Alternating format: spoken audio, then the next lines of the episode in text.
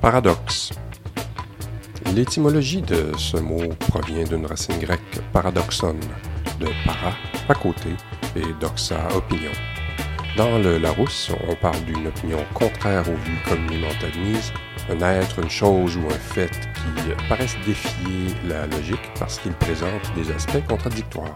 In Oxford, a paradox is a seemingly absurd or self-contradictory statement or proposition that, when investigated or explained, may prove to be well-founded or true. Dans Universalis, pourtant, la part de vérité des paradoxes est suffisante pour que l'on ne puisse pas facilement les délaisser. Le paradoxe suscite la curiosité. In Britannica, a paradox is something such as a situation that is made up of two opposite things and that seemed impossible, but is actually true or possible. Dans le Robert, c'est un être, une chose, un fait qui heurte le bon sens. Bonjour et bienvenue à cette première parution de Paradoxe. Mon nom est François Landry.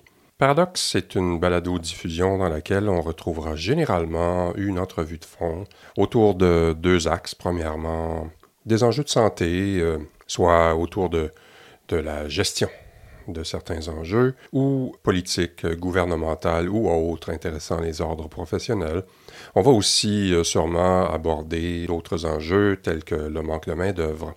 Le deuxième axe de Paradoxe et euh, tourne autour de la, la, place de la culture dans la société. Est-ce que un projet culturel influence la société Comment est-ce qu'on définit la rentabilité d'un projet culturel? Est-ce que c'est par rapport au nombre de billets vendus? Est-ce que c'est parce que on peut faire vivre les protagonistes de ces projets-là? Parce que ça a un impact social? Paradoxe est aussi un espace où vous pourrez entendre des musiques moins diffusées, mais probablement plus stimulantes. Enfin, je vous laisserai décider de ça par vous-même.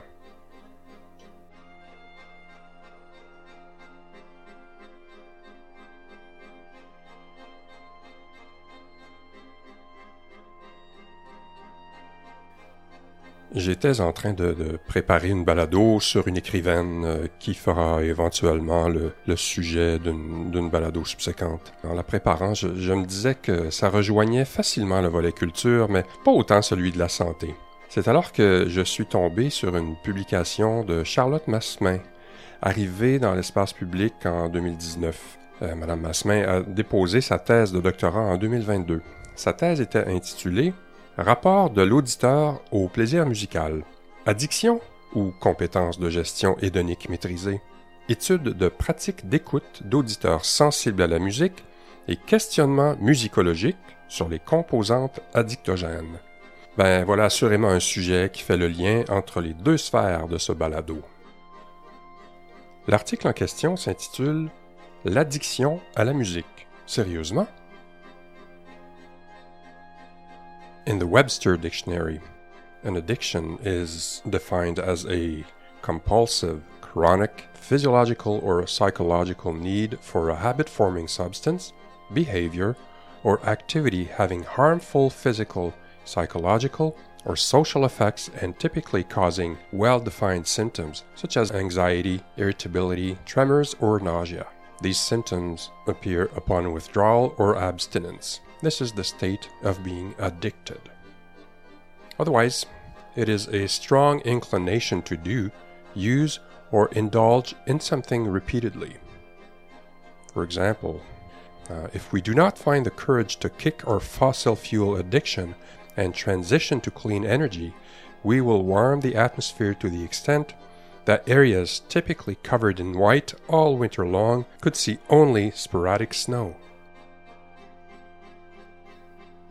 En latin, l'addictio est proprement l'adjudication, en particulier la vente aux enchères du débiteur insolvable, qui entraîne la privation de liberté, la dictus étant condamné, dévoué à être esclave pour dette. Il y a ici un concept de, de dépendance, de soumission. Mais le sens donné à ce mot est au départ un anglicisme.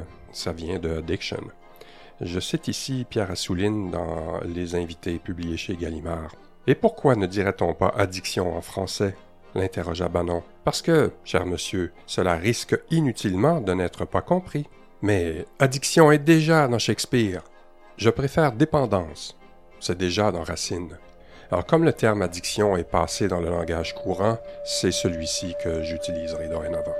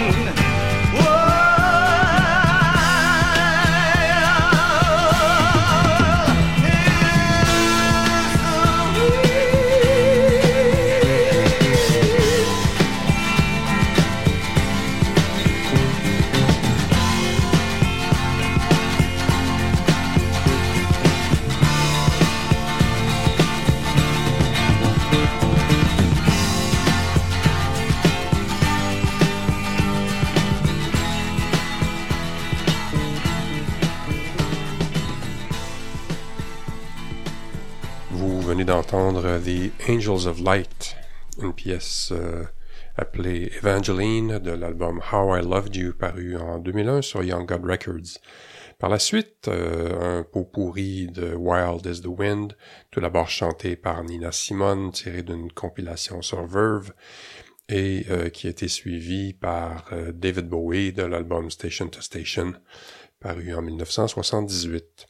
Auparavant, pendant que je parlais, vous avez entendu un extrait de la pièce Rainbows de Stephen Scott, tiré de l'album New Music for Bode Piano, paru en 1984 sur New Albion Records. Le terme addiction est souvent utilisé avec une connotation pathologique, mais regardons ce qu'en dit Eric Lunis, qui est un docteur en psychopathologie et qui compte à tout le moins 80 publications. Dans un article publié en 2002 dans le E-Journal of Hedonology, Addiction de la vie quotidienne et modèle d'économie comportementale.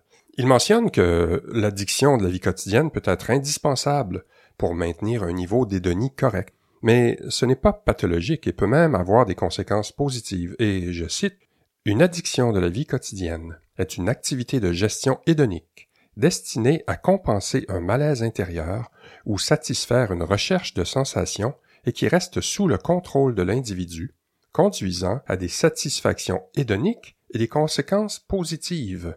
Alors ici, le, terme euh, hédonisme fait référence tout simplement à la, la recherche de plaisir et l'évitement de la souffrance. Donc selon la théorie de Eric Lunis, l'addiction ne serait plus caractérisée par le produit, mais par un comportement qui risque de s'accentuer notamment en cas de mal-être trop important. C'est seulement lorsque le produit ou l'activité deviennent saillants dans la vie de l'individu, par exemple la focalisation sur l'objet de l'addiction, que le nombre de ces activités se voit réduite à cette seule activité lui procurant un plaisir qu'il ne peut pas remplacer, c'est là qu'on peut parler d'addiction pathologique. En fait, c'est une question de dosage, un peu comme la crème fouettée, hein? trop c'est comme pas assez.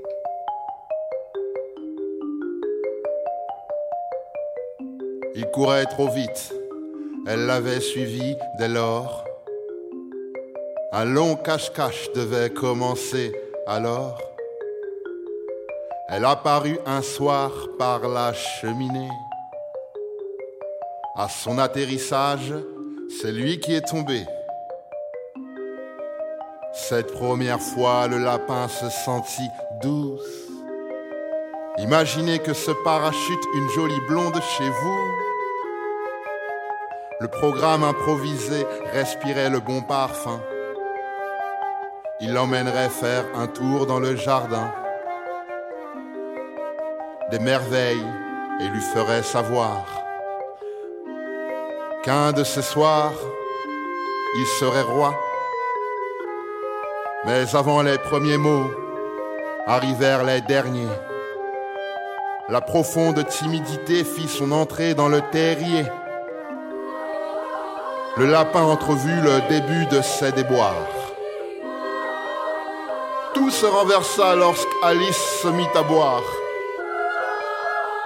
Sa gourmandise était un vilain déformant. Au premier, ses jambes s'éloignaient du bois dormant. Après le deuxième verre, la petite prit le lapin de haut. Le quatrième verre annonça le rodéo. D'un coup, Alice rapetissa. De l'autre côté de la vitre, apeuré, le lapin se tira fissa. Pas assez d'audace pour lui faire la couronner. Il préféra fuir en rêvant de la couronner. Elle s'appelle Alice. Elle voyage sans valise. La dernière chose qu'elle souhaite, c'est d'être assise. À présent assez grande pour attraper la clé fétiche. Forcément, la porte est devenue trop petite. Plus de lapin ni jardin, la voilà seule au monde. Privée de sortie, Alice, dans ses pleurs inondes. On peut tomber longtemps, longtemps, mais surtout doucement. On ne fait que tomber longtemps, longtemps et doucement. Hmm. Dans un gouffre ou d'un coup de foudre, on peut tomber longtemps, longtemps et surtout doucement. Il courait trop vite, elle l'avait suivi dès lors. Un long cache-cache devait commencer alors. On ne fait que tomber longtemps et surtout doucement. Ce que l'on prend pour de l'amour naît souvent d'un manque, pour ne pas dire toujours. Alors on tombe et se relève afin de retomber avec passion. Avec un chat sans tête, un lapin, des narguilés d'été. Bienvenue au pays d'Alice.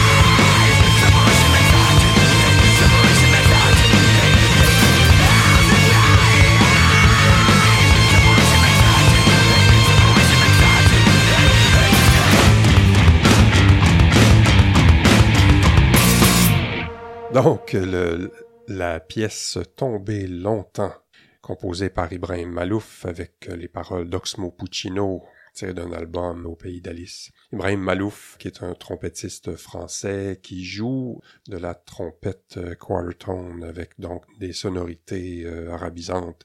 Malouf, qui est le neveu d'Amin Malouf, l'écrivain bien connu suivait le, tombé longtemps de l'album euh, Sol Invictus, le groupe Faith No More, la pièce euh, Separation Anxiety avec la voix de Mike Patton qui a toujours une voix un peu euh, d'un psychopathe. Donc, mais si on parle d'anxiété de, séparation, l'addiction fonctionnelle ne mène pas nécessairement à de l'anxiété de séparation, selon Madame Massemin.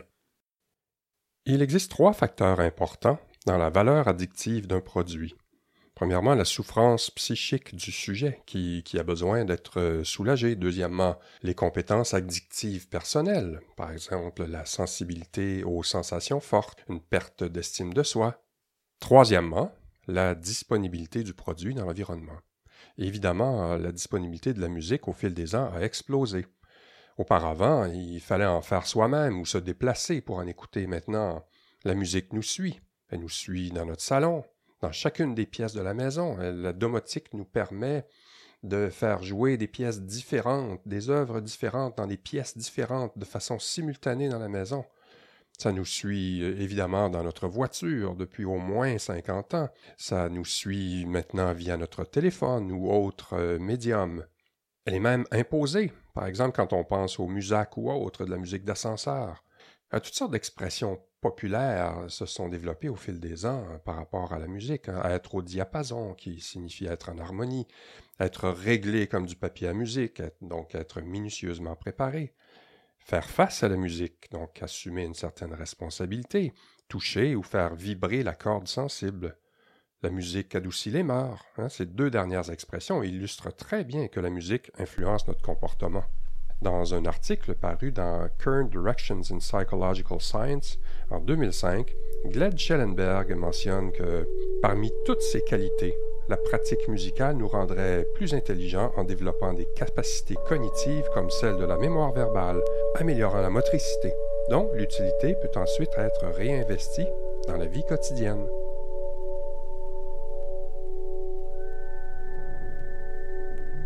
Mm-hmm.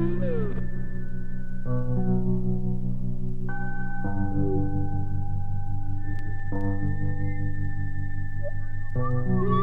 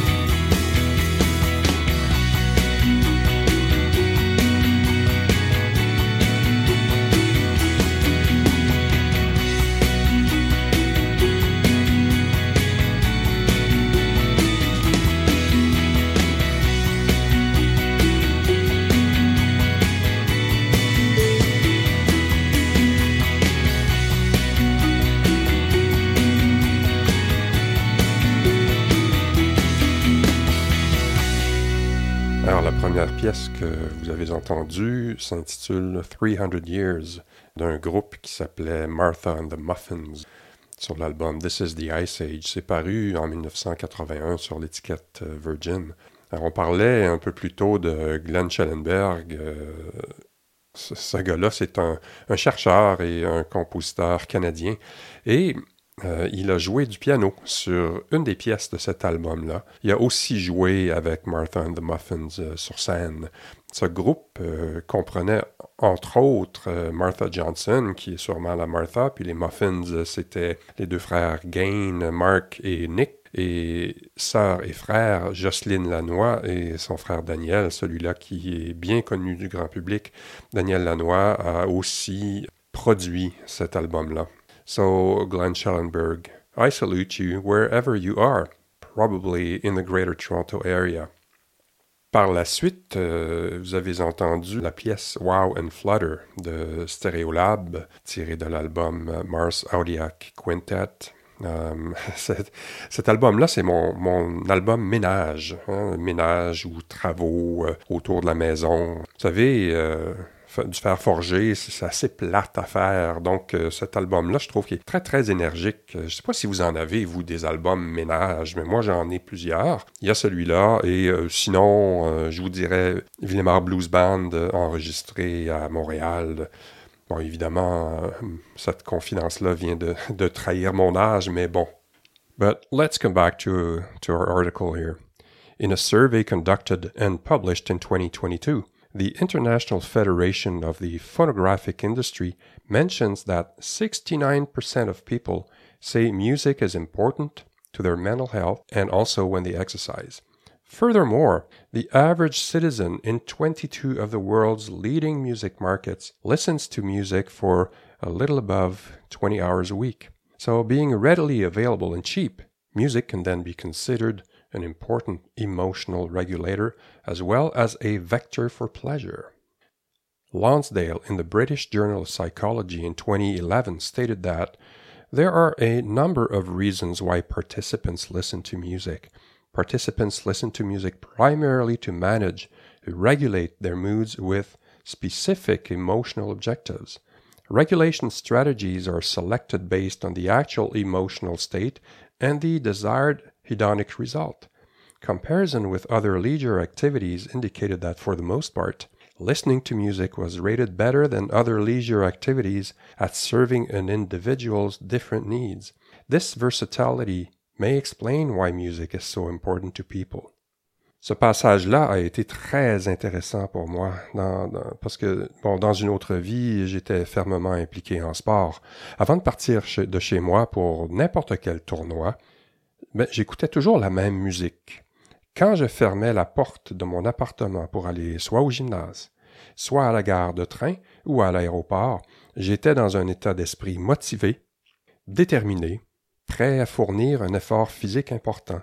Alors c'est cet effet-là que je recherchais en choisissant la musique que je choisissais.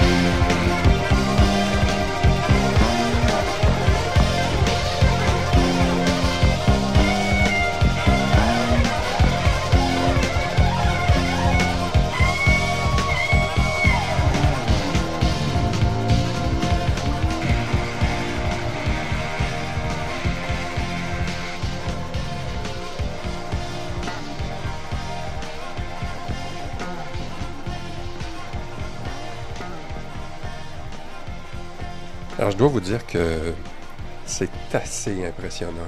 Même euh, 40 ans plus tard, j'écoutais cette, pièce-là euh, il y a quand même plusieurs décennies.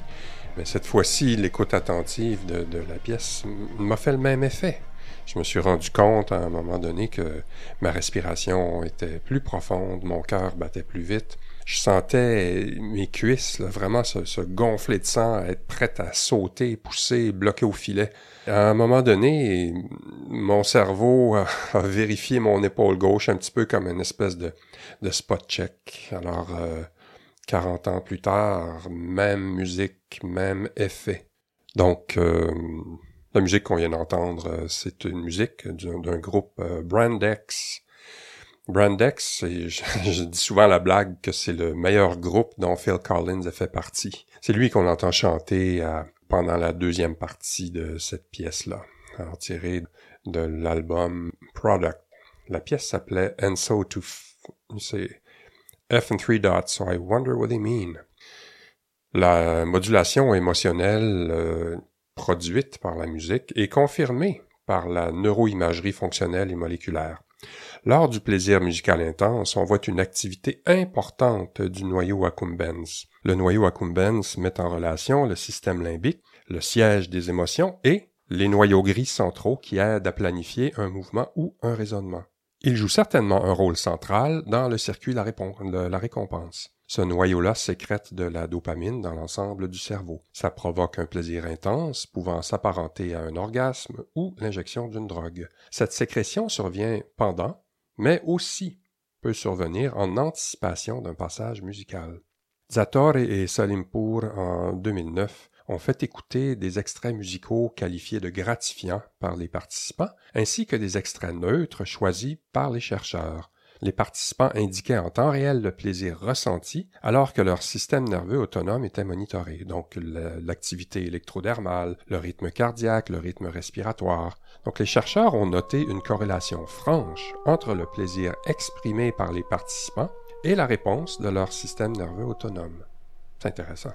Cependant, il faut souligner que l'émotion qui entraîne l'activation du système nerveux sympathique, sujette à des variations physiologiques, peut être aussi négative et ne pas entraîner de plaisir, de la peur, de l'anxiété, sauf pour un cas particulier qui est la tristesse, euh, la tristesse qui peut aussi induire du plaisir. Ainsi, le plaisir s'accompagne de variations physiologiques, mais l'inverse n'est pas vrai. Et c'est l'émotion ressentie, et non l'émotion évoquée, qui induit le plaisir.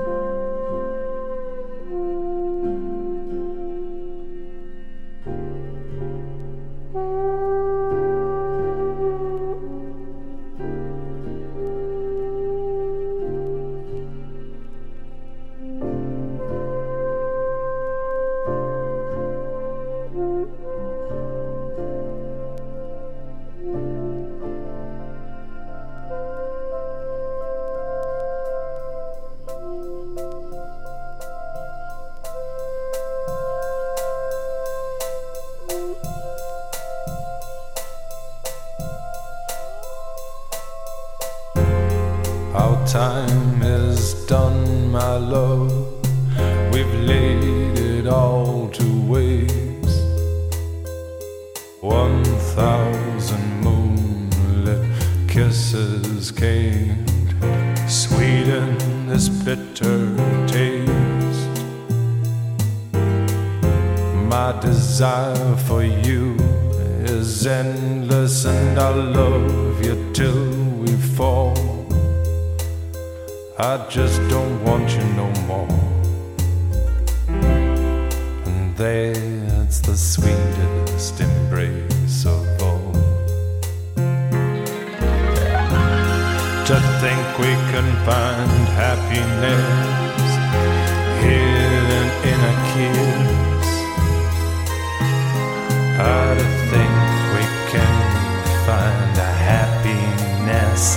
That's the greatest mistake there is. There is nothing left to cling to, babe. There is nothing left to soil. I just don't want you no more. That's the sweetest embrace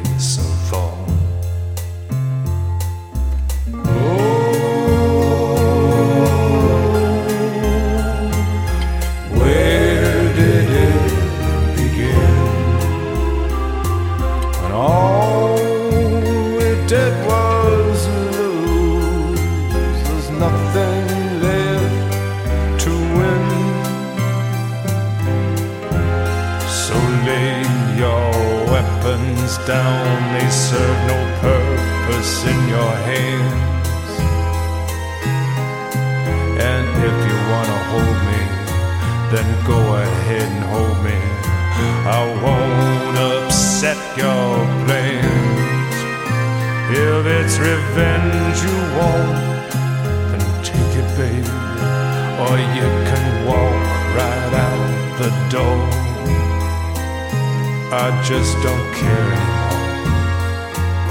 anymore. And that's the sweetest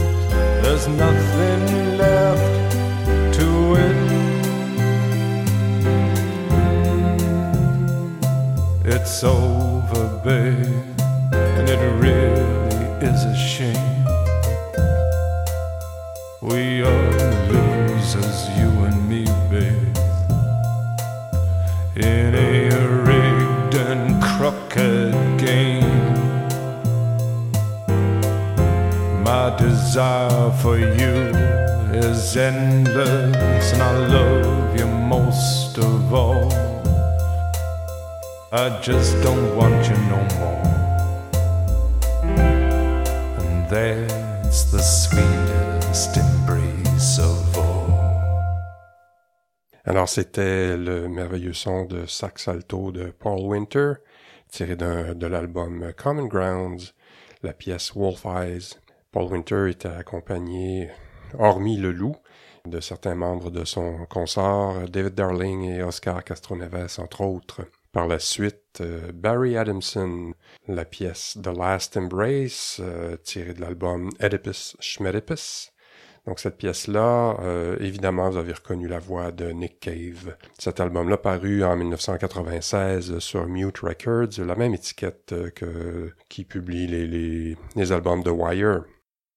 Donc ces deux pièces sont deux types d'œuvres, une qui passe essentiellement par la musique, une qui ajoute des mots. Évidemment, ces deux types de musique peuvent rejoindre différentes personnes en fonction de leur vécu et leur façon de gérer leurs émotions. Ces pièces peuvent évoquer de la tristesse, de la nostalgie, de la mélancolie, de la sentimentalité. En d'autres termes, c'est la charge émotionnelle d'une œuvre musicale qui est un facteur de plaisir. Les individus affectés par l'anédonie musicale, ceux des gens qui ne, ne ressentent pas d'émotion lors de l'écoute, ne peuvent pas accéder au plaisir musical, bien que leur circuit la récompense soit fonctionnel et réagissent pour d'autres types d'activités. La musique, ben, tout simplement, ne les touche pas. Est-ce que c'est un... Il y a des facteurs socioculturels impliqués là-dedans? On sait que le, fœtus réagit au son et est capable de différencier des sons organisés un peu comme la musique de d'autres sons un peu plus aléatoires. Alors la prochaine question qu'on pourrait se poser, c'est comment est-ce qu'on peut évaluer la sensibilité générale à la musique? Il existe euh, un questionnaire qui s'appelle le Music Reward Questionnaire, établi en 2013, et il évalue l'enthousiasme avec lequel euh, les gens recherchent des activités musicales. Il évalue aussi l'impact émotionnel de la musique sur l'individu, la capacité de l'auditeur à réguler ses émotions au moyen de la musique, le lien de rétribution sociale entre la musique et les individus, et aussi l'effet sensorimoteur, donc la capacité de la musique d'induire des mouvements corporels qui sont synchronisés avec euh, la, la pulsation de la musique. Donc statistiquement, ce qu'on a retrouvé, c'est une corrélation entre la sensibilité à l'émotion, au plaisir musical donc, et une écoute musicale importante. Ben, c'est censé. Quand on vit une expérience agréable, on a tendance à vouloir la répéter.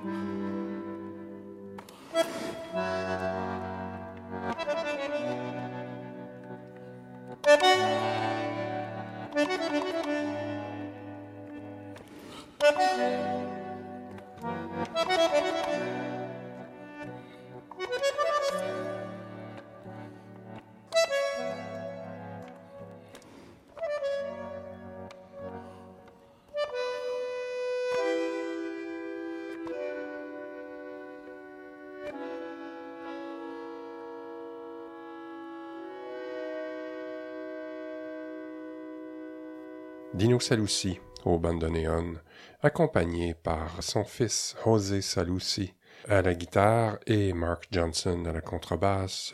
Tiré d'album Cité de la musique, vous avez entendu Choral para mi pequeño y lejano pueblo. Vous pardonnerez mon espagnol moins que rudimentaire. Ce qui est intéressant ici, c'est que on est allé entendre ça, euh, mon amoureuse et moi, alors qu'elle était enceinte jusqu'aux oreilles de notre fils aîné. Et euh, on parlait tout à l'heure de comment les fœtus étaient en mesure de, de reconnaître des sons organisés, donc de la musique. Et euh, à chaque fois qu'une pièce débutait, ben, dans son ventre, ça bougeait, ça bougeait, ça bougeait, et entre les pièces, absolument rien. Et ça, tout au long du spectacle.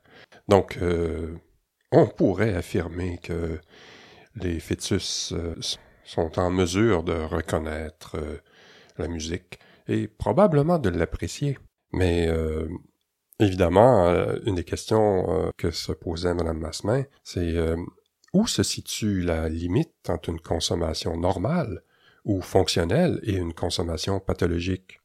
Selon elle, il existe un continuum entre une utilisation normale et une addiction pathologique. C'est une question de degré, encore comme euh, on discutait de la crème fouettée. Donc le consommateur pathologique de musique n'éprouverait du plaisir qu'à travers cette activité-là, l'une des rares activités disponibles dans son système d'action. Il ne pourrait plus s'en passer, l'écouterait pendant de nombreuses heures au moment de s'endormir et délaisserait par exemple les obligations scolaires, familiales et professionnelles. Son système auditif pourrait s'en trouver endommagé, mais il poursuivrait malgré tout cette activité qui lui est devenue indispensable. Ce phénomène nous renvoie à une conséquence de l'addiction, la poursuite d'une activité malgré les conséquences négatives.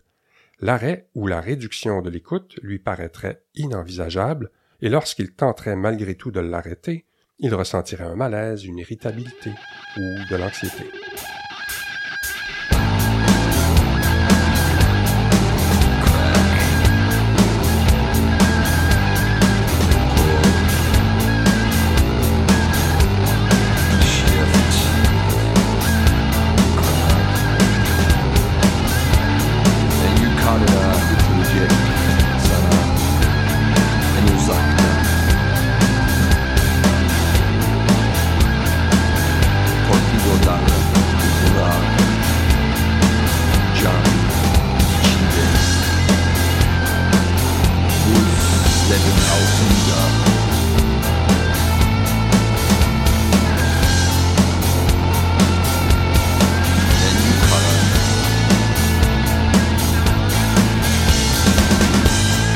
take you to the top.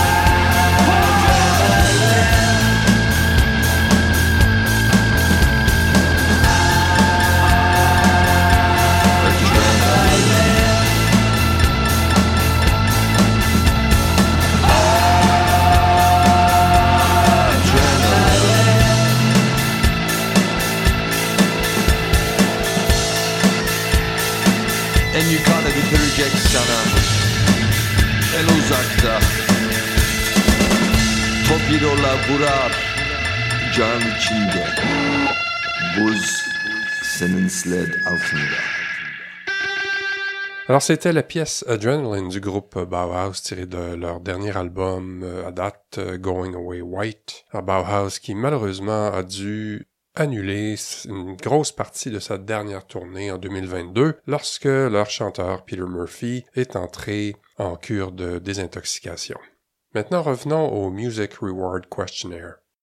Malgré l'échantillon non représentatif de l'étude, donc les résultats euh, malheureusement ne peuvent être euh, extrapolés à tous les auditeurs, plusieurs éléments intéressants ont quand même émergé et méritent d'être évoqués. Tout d'abord, le lien entre un score élevé au Music Reward et une addiction pathologique n'est pas toujours corrélé. De plus, le profil type tel que décrit précédemment n'existe pas ou n'a pas été trouvé, mais ces entretiens ont confirmé la diversité des profils et le continuum pressenti entre addiction de la vie quotidienne et addiction pathologique. Donc, encore une fois, c'est une question de degré. Chaque auditeur possède une ou plusieurs musiques privilégiées, au fort pouvoir d'induction émotionnelle, donc capable de lui faire éprouver des émotions intenses. Ces musiques-là euh, sont souvent liées à un événement biographique qu'il réécoute régulièrement. Le genre musical, même pour chacun des individus interrogés, ben, ça semble pas nécessairement être un critère de sélection pertinent, car l'éclectisme en ce domaine est assez fréquent. Par contre, le niveau de mal-être semble corrélé à l'écoute répétitive. Qu'il s'agisse d'un mal-être installé, comme par, par, exemple un épisode dépressif, ou d'un mal-être euh, ponctuel. Cette observation est cohérente avec l'hypothèse selon laquelle l'addiction serait une solution pour soulager un mal-être antécédent, car la musique retrouve dans ce cas-là la fonction urgente de régulation émotionnelle. Donc ça évoque toutes sortes de choses. I'll take a lot Aguantaré muchísimo within reason. dentro de lo razonable.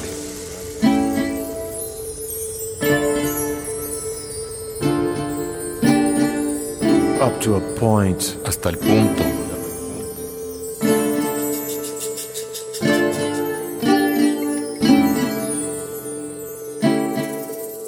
You have to take it a lot. en que tú tengas que aguantar muchísimo.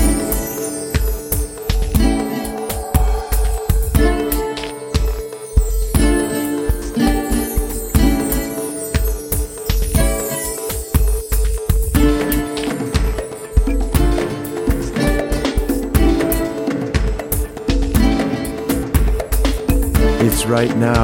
Es ahora, It was always so. siempre fue así. afternoon, Es el atardecer, clouds. nubes, It was always so. siempre fue así.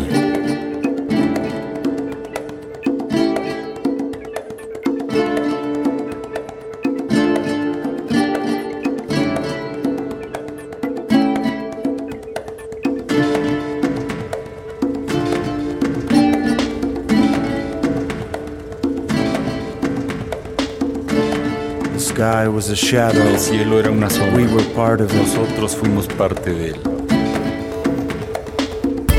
Looking up, Mirando hacia arriba, we could see our podíamos shadows ver nuestras sombras on the en el sky. firmamento.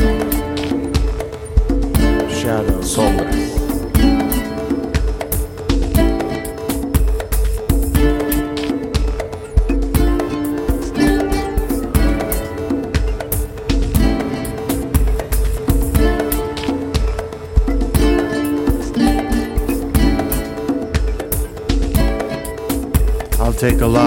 Muchísimo within reason. dentro de lo Up to a point, Hasta el punto you have to take it a lot. que tú tengas que aguantar muchísimo.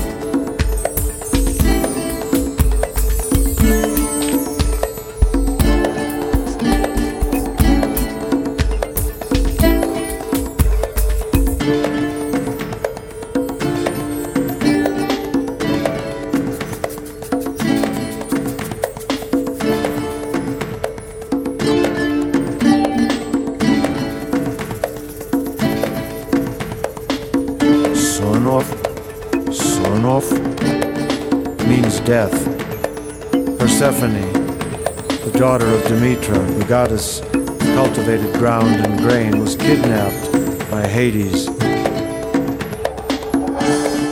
Demetra was depressed. Let men starve.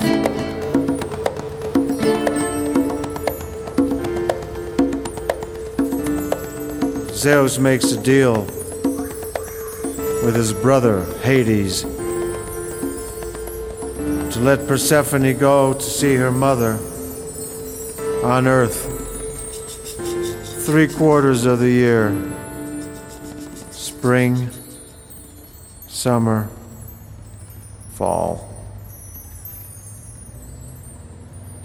Nine Rain, le groupe mexicain de Stephen Brown, tiré de l'album Mexico Woke Up, la pièce Emancipation. Ça est paru en 2006. Euh, Stephen Brown qui, en plus de jouer du sax alto, de la clarinette, des claviers et toutes sortes de percussions électroniques, euh, produit son album euh, lui-même sur l'étiquette Independent Recordings et chante aussi en anglais, en français, en espagnol, en italien. C'est un, vrai citoyen du monde qui a vécu, qui a grandi à Chicago, mais qui a vécu par la suite à San Francisco, à Amsterdam, à Bruxelles, quelque part en Italie, et qui est établi au Mexique dans la région de Oaxaca depuis probablement près de 30 ans.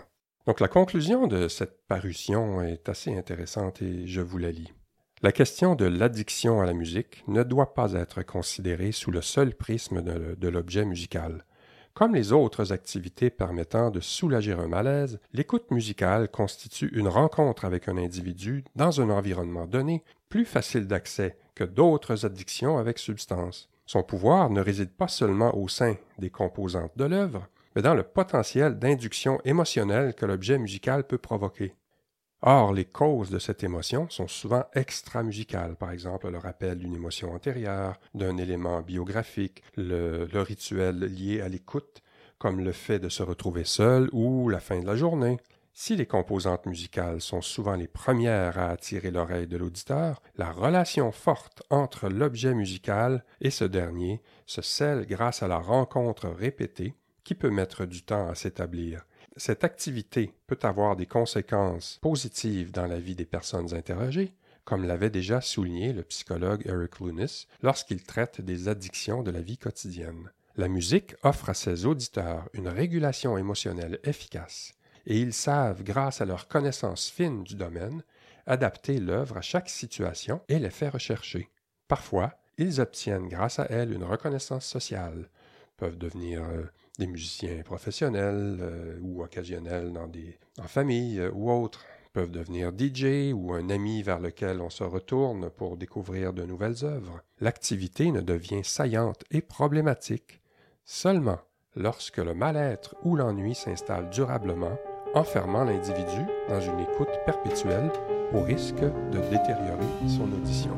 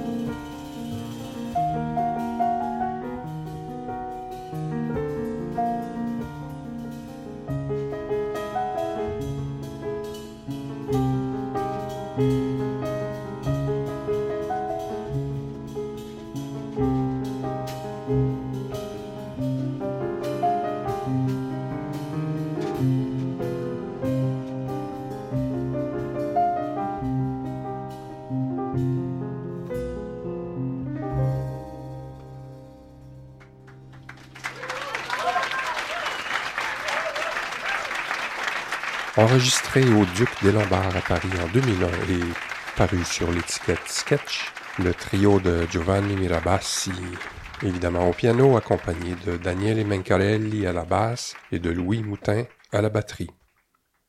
Voilà qui met fin à cette première parution de Paradoxe. Remerciements par ordre alphabétique à Carole Gingras, avocate, Michel Labrec, journaliste, Nicolas Paillet, vidéaste et ingénieur du son chez Devoir et Le Son, ainsi qu'à Fred de Savard, producteur de son éponyme balado diffusion. Restez à l'affût de prochaines parutions. Mon nom est François Landry. À bientôt.